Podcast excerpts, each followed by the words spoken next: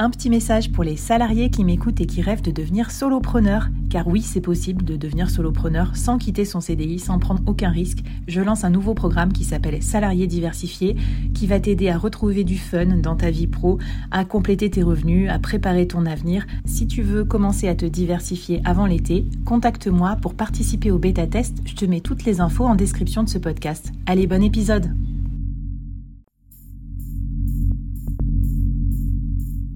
Quoi ressemblerait ton business si tu pouvais être épaulé par les meilleurs experts? Avoir un board de rêve disponible 24 heures sur 24 pour t'aider, répondre à tes questions? Je suis Flavie Prévost et ce board, je l'ai créé pour toi dans ce podcast. Tu es dirigeant, entrepreneur, freelance ou tu vas bientôt te lancer? Ne reste pas tout seul dans ton coin. Inspire-toi des conseils des meilleurs chaque jour par ici, à mon micro. Et si tu l'oses, on te mettra au défi parce que nous, ce qu'on aime bien, c'est te faire progresser vite et bien. Alors bienvenue à toi, bienvenue dans ton board et bon épisode.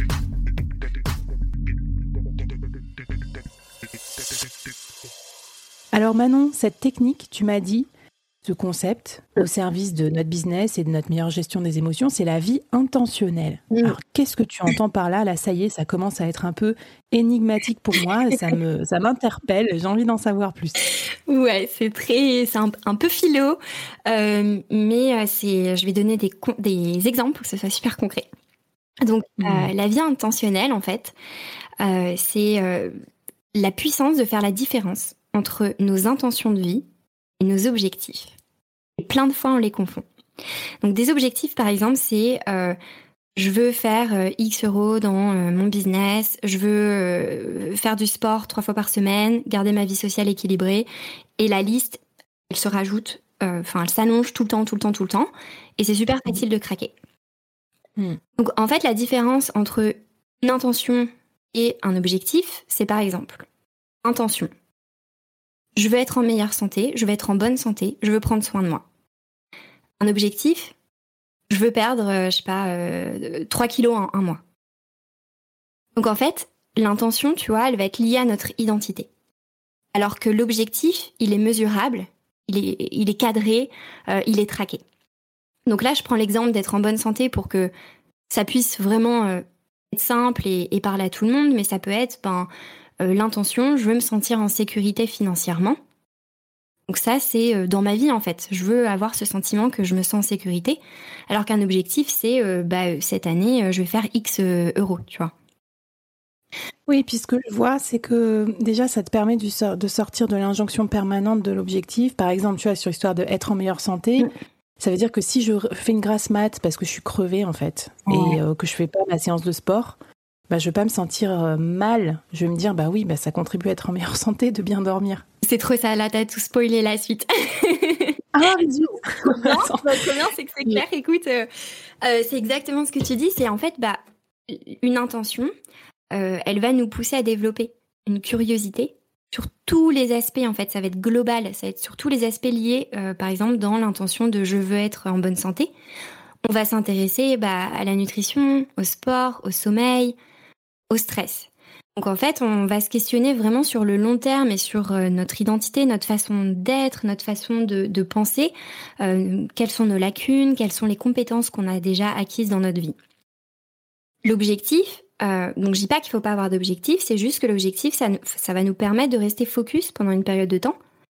Et je pense que, je sais pas si tu l'as déjà vécu, mais quand on va évaluer le résultat d'un objectif, on va avoir une vision un peu binaire. Euh, avec deux sentiments. J'ai échoué ou j'ai réussi.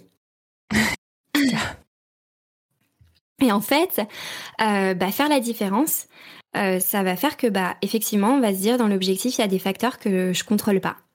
Et ces facteurs, ils peuvent me décourager ou ils peuvent me donner envie d'abandonner parce qu'on va faire des raccourcis, tu vois. J'ai pas réussi à aller à la salle trois fois par semaine pour perdre mes trois kilos, c'est-à-dire que je suis pas sportive et en fait, bah, je suis nulle en sport, tu vois. Euh, alors que ben, quand on fixe une intention de je veux être en bonne santé, l'objectif, ça ne devient pas le moteur de nos actions. L'objectif, c'est juste une concrétisation en fait de cette intention et de cette, cet engagement de bien-être qu'on va avoir envers nous-mêmes.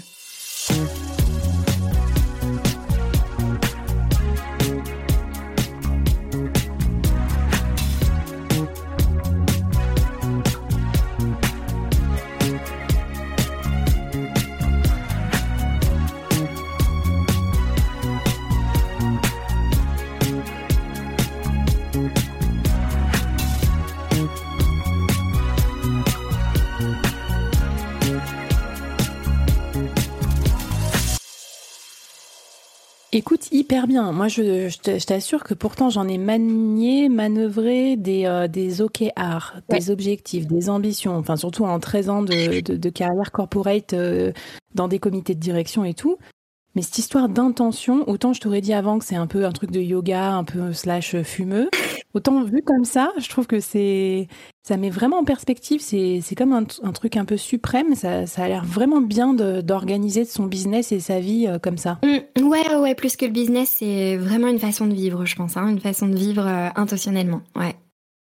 Ah bah écoute, euh, merci beaucoup. Est-ce que tu as des, un challenge pour nous, des ressources à nous donner ou euh, un autre message sur cette vie euh, intentionnelle Yes, euh, j'ai un petit défi.